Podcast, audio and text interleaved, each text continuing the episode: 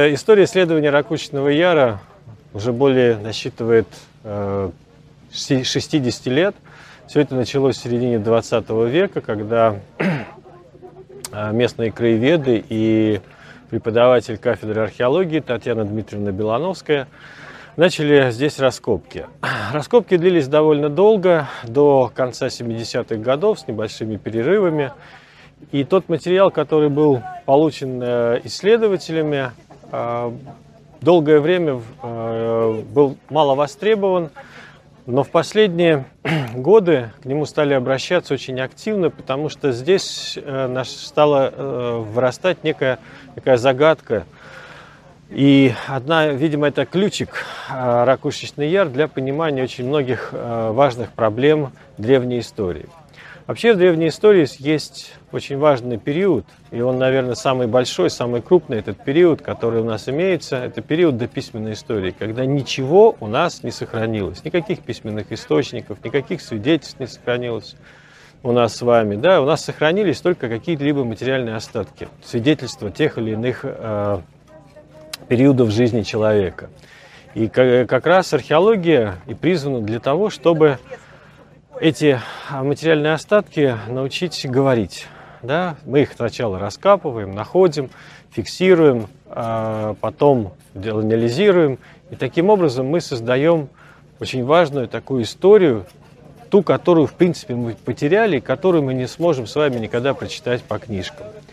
И одна из таких э, ключевых проблем, наверное, которые существуют в истории человечества, это то, что называется неолитическая революция.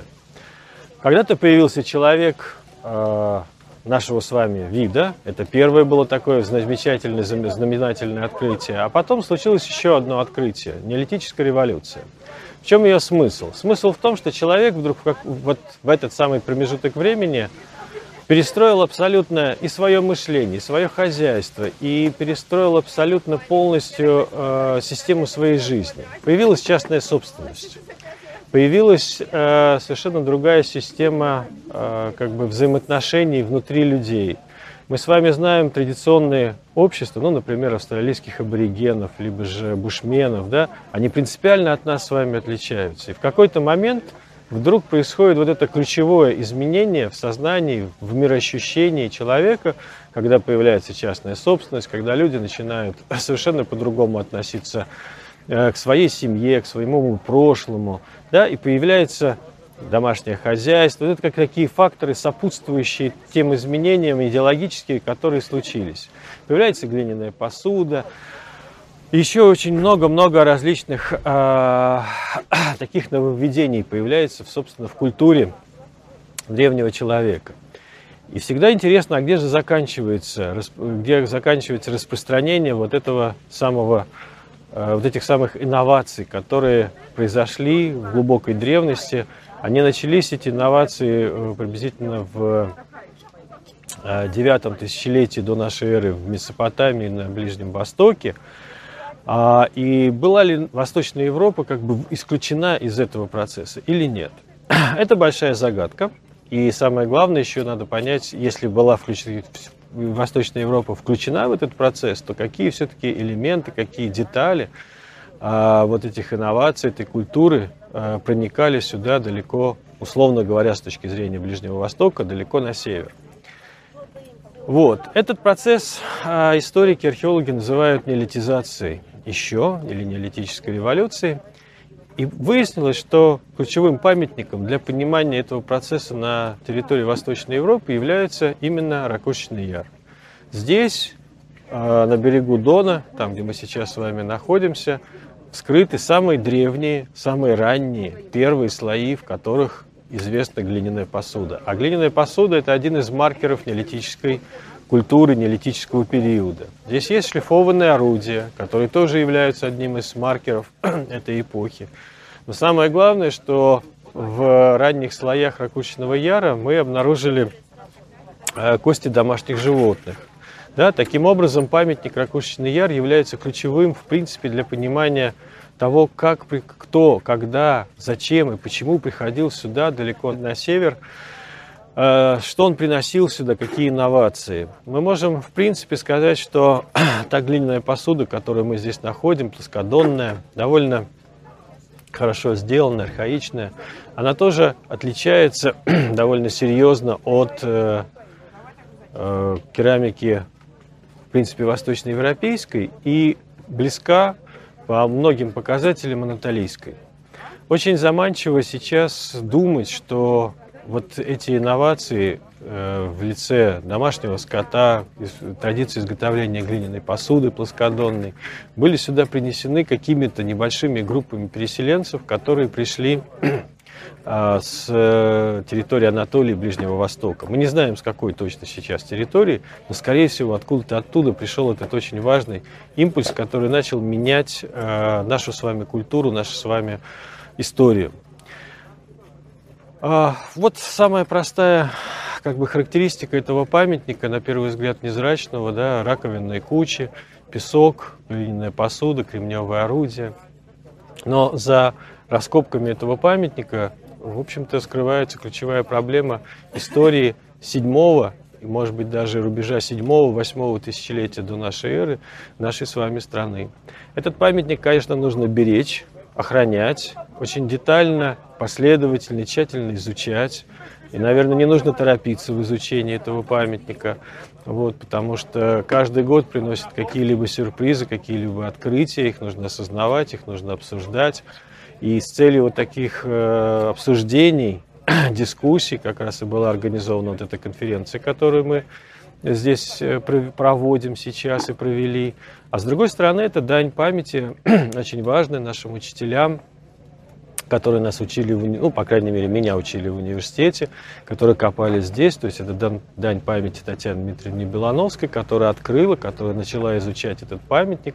И, в общем-то, она одна из первых обратила внимание на то, что, э, как бы то ни было, этот памятник, эти материалы Ракушиного Яра будут являться такими ключевыми для понимания эпохи неолита и вообще, в принципе, для становления неолитической эпохи на территории Восточной Европы и либо же на территории нашей с вами страны.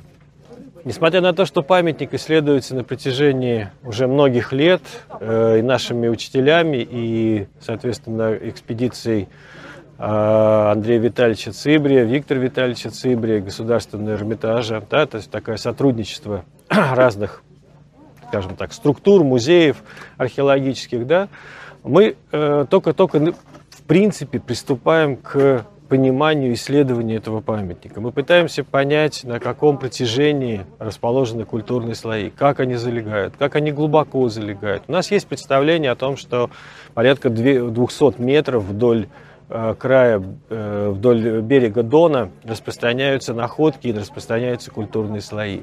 У нас есть представление о том, что культурные слои залегают как минимум на 5, а может быть даже и 6 метров вглубь от современной поверхности. Да?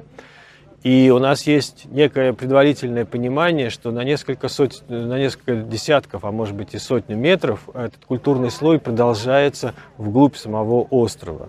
Все это э, нужно Э, вот для того, чтобы установить э, площадь этого памятника, нам нужно, конечно, провести очень большие работы по выявлению этих культурных слоев. Вот первый этап, который вы сейчас наблюдаете, это первый этап хотя бы зачистить стенку, э, край береговой острова для того, чтобы понять, на как распространяются, как далеко распространяются культурные слои, на какую глубину распространяются эти культурные слои.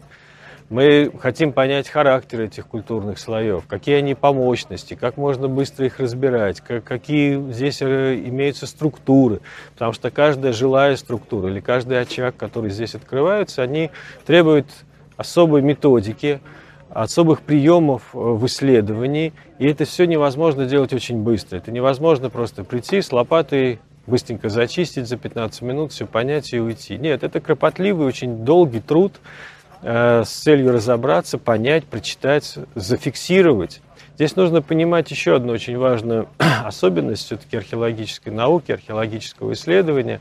Когда мы раскапываем, то, в принципе, памятник, в общем-то, исчезает. Мы должны максимально точно задокументировать э, те свидетельства, которые мы открыли, максимально точно их описать, сфотографировать, может быть, снять видео. Вот. Иногда нужно вовремя остановиться на самом-то деле. Да? Можно исследовать вот на сегодняшний день какую-то часть памятника, сделать новое представление, э, дать новую информацию об этом памятнике. Но, естественно, научные методы, а сама методика археологических исследований, они все время развиваются. И, может быть, лет через 10-15 а, есть смысл опять вернуться на этот памятник и уже с новыми, естественно, научными методиками или какими-то другими способами исследований вернуться сюда и продолжить те исследования, которые мы сейчас проводим. Э, то есть каждый памятник археологический э, не нужно исследовать на все 100%. Всегда нужно оставить какой-то кусочек для того, чтобы можно было вернуться и ответить на те самые вопросы, которые могут у исследователей э, появиться в процессе изучения, обработки вот этих археологических коллекций. То есть с археологическими памятниками торопиться в их полном исследовании абсолютно не нужно. Нужно сохранять все не только э, как бы самому себе в будущее, но и будущим, и самое главное, будущим поколениям э, исследователей. Ведь э, таких памятников очень-очень мало. Я думаю, что их несколько, ну там несколько штук таких памятников. А с точки зрения, э, как студентов научить исследовать такой памятник, это очень хороший, ну как бы хорошая школа. И эту школу нужно сохранять. Это школа, которую нужно, может, ну, если мы раскопаем этот памятник, она может исчезнуть. Да? Ее потом нужно будет заново воспитывать, заново привлекать людей, чтобы они заново учились исследовать. А можно сохранить преемственность. И преемственность, она всегда очень и очень важна, потому что любая преемственность – это наша как бы с вами опора и наше с вами будущее.